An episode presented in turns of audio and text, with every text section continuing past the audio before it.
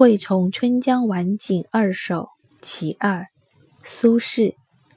两两归鸿欲破群，一一还似北归人。遥知朔漠多风雪，更待江南半月春。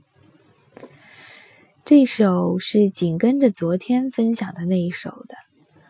在《惠崇春江晚景二首》当中，很多的唐诗宋词的选集都只有选其一《春江水暖鸭先知》那一首，而没有选这一首。这首似乎更加的鲜为人知，而事实上这一首写的也极佳。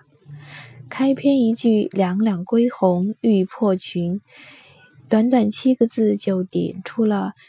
大雁北飞之时，有那么三两只大雁想要留下来，依依不舍，甚至不惜脱离队伍的那种感受。紧接着第二句“依依还似北归人”，就将大雁与北归之人联系起来，做了一个拟人的应用。遥知朔漠多风雪，更待江南半月春。我还没有去，就已经知道大漠多风沙多雨雪，不是那么好待的。我多么想在江南多享受半个月的初春之日啊！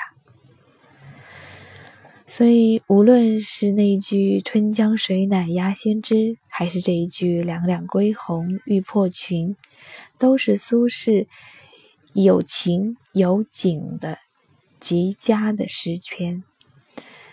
从今天开始，我们就不仅仅记住了其一，也记住其二吧。